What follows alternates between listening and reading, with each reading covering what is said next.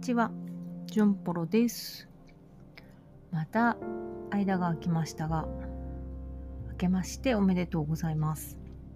もう10日ですけどね。東京は皆さんご存知の通り、な東京と1都、だから1都3県ね。私が住んでいるところは東京ではないので、すが、ですが、もう何を言っているんだ。緊急事態宣言がまた出ていますね。まあ、やむを得ないかなという感じです。そんな中、本当はね、昨年、そう、去年12 月中に一回撮ろうと思ってたの。それがもうこんな風に、こんな日になっちゃったんだけど、ちょっと去年の年末、クリスマスぐらいのことからを振り返ってみたいと思いますが、まず一つね、今日こう話したいなって思ったことは、やっぱりね、生演奏がいいねっていう話なんですけど、去年のクリスマスイブ、12月24日の夕方、私仕事が終わった後に、あのー住んでいるところの沿線にある生き慣れた教会のクリスマスイブ礼拝にお邪魔しようと思って。で仕事とそのイブ礼拝の間がちょっとあったのね。でその合間に新宿駅のこうオープンスペースみたいなところでクリスマスマーケットっていうのがやっていてそこであのお友達のゴスペルシンガーさんがステージがあるっていうのを SNS でお見かけして おこれはいけるねと思って。一瞬、まあ、全部は聞けなかったんだけどまあ5分の4ぐらい聞けたかな。お邪魔してきました。外でね寒空の下で。ピアノとボーカル2人で。30分ぐらいのステージだったんですけど。やっぱりいいね。まあ今ね本当にこのコロナになってからコロナ禍で配信っていうのが、一つの手段としてもう常識のようになってきましたけどそのそうねクリスマスの前にゴスペルシンガーのクズハちゃんの CD 発売ライブっていうのもあってそれも聞きに行ってきたんだけどやっぱり生がいいね。当たり前なんだけどね。やっぱりその彼女のライブもクリスマスのライブもやっぱり生で演者の人の空気感を同じ空間で感じながら聞くっていいね。で12月の、まあ、クリスマス終わって本当に年末になってえっ、と30日30日かな？にえっ、と TBS ラジオの金曜日に金曜日の午前中に秋から、まあ、とある番組が始まりましてその番組のパーソナリティをしている臼井ミトンっていう人がいるんですけどその人が都内で弾き語りのライブをやるっていうのを SNS でお見かけしてしかも昼間ねなかなかねこういうやっぱりミュージシャン特にセキュラーなミュージシャンの人が平日の日中にライブをやるっていうのはほとんどないんですよやっぱり。これは行くでしょと思って一人でテクテクとまあテクテクって電車乗るけどね。中目黒まで中目黒からのちょっと歩いたところにある小さなライブスペースに行ってきました。お客さんも少なくお客さん制限してたのかな？10 15人ぐらい。で弾き語りでグランドピアノとギターで弾き語りでライブだライブだったんですけどまあその彼のラジオを聴いているとまああのマニとってもこうマニアックな感じの音楽に対するマニアックな感じとか彼が選曲する曲とかが好きなんですよ私。それでこれライブは絶対好きだろうなと思って行ったらやっぱりすごい大好物なサウンドでした。はい。あの興味ある人。はい。臼井ミトンくん。いいですとっても。全然普通にゴスペルとか関係ないんですけどね。でやっぱりその時もああやっぱり生いいよなこの距離感でさ演者と2メーター3メーター3メーター4メーターぐらいの距離感でいいねやっぱりね。ライブはいいですとっても。って思って帰ってきました。ほんで年が明け、えー、今日なんですけど今日府中東京のね東京都下ですね。府中府中の府中の森芸術なんだっけ？芸術なんちゃら。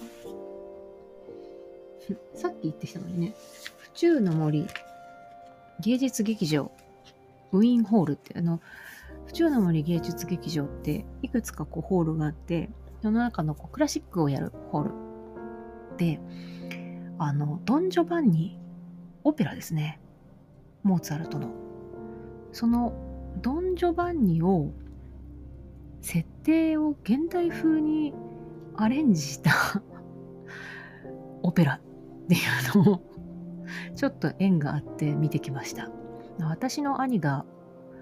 オーケストラで、まあ、アマチュアなんですけどアマチュアっていうにはうますぎるだろうっていうレベルの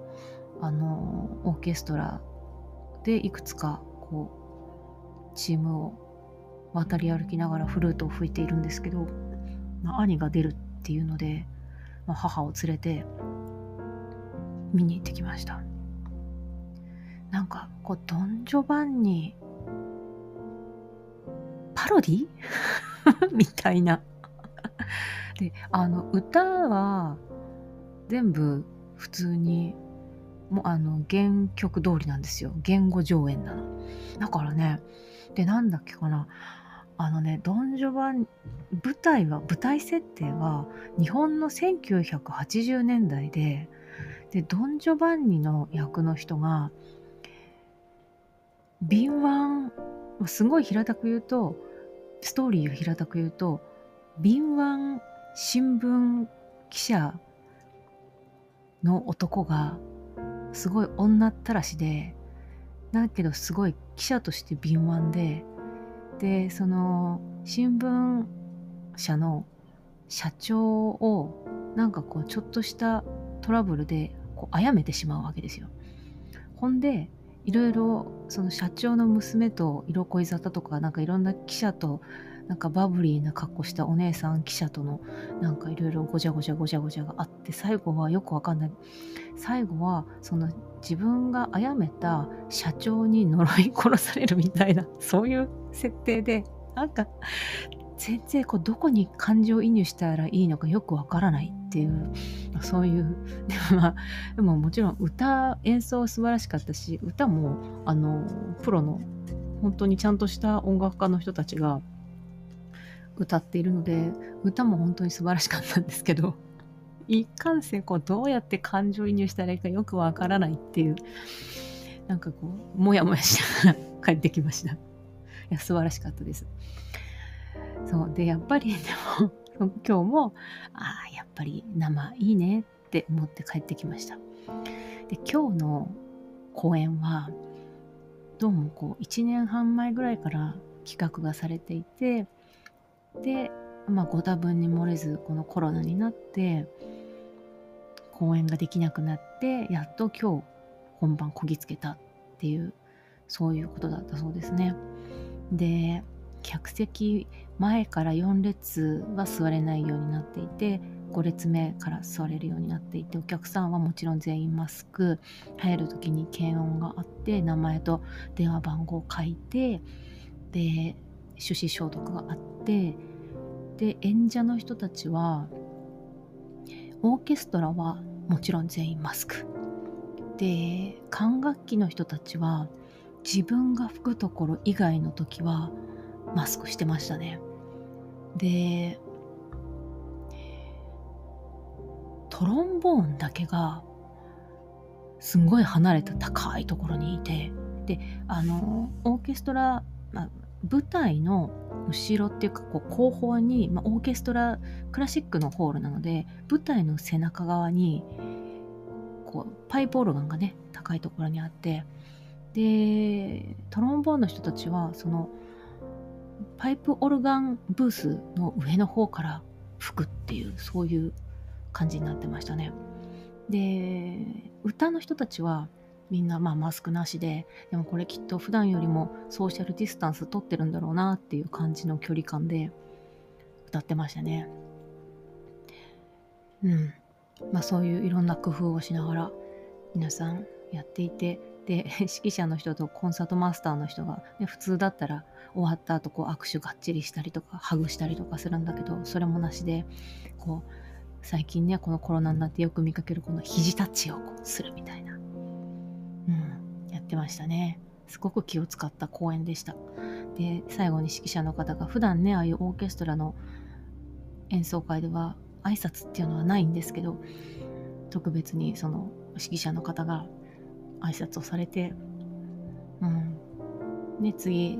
またなんか1年後ぐらいにその、うん、そのこうグループは演奏会を予定してるらしいんですけど、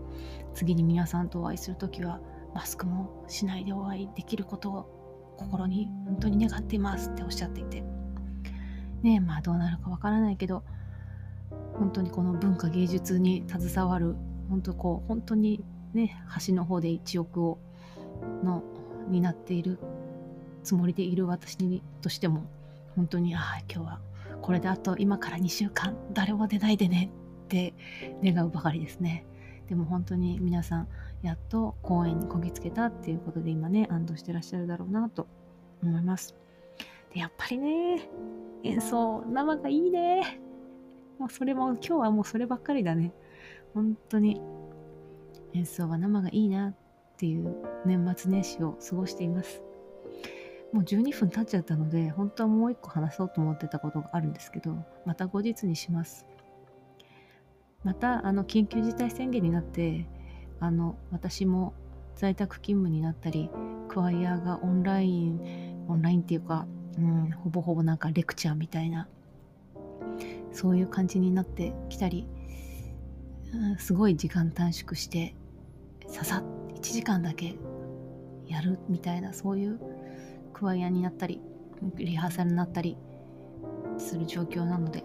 家にいる時間がちょっとこの一月また増えると思うのでまたお届けしようと思います。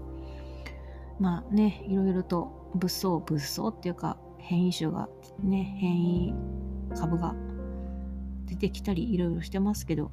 まあでも言っても私たち姿勢の者たちはやることは同じですからね。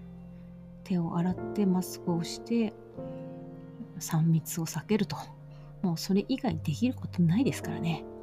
で食事は会食はしない。もう今は我慢するもう友達と食事もなるべくしないもうねもうそれを我慢それだけ頑張るしかないですからね粛々とやっていきましょうということで、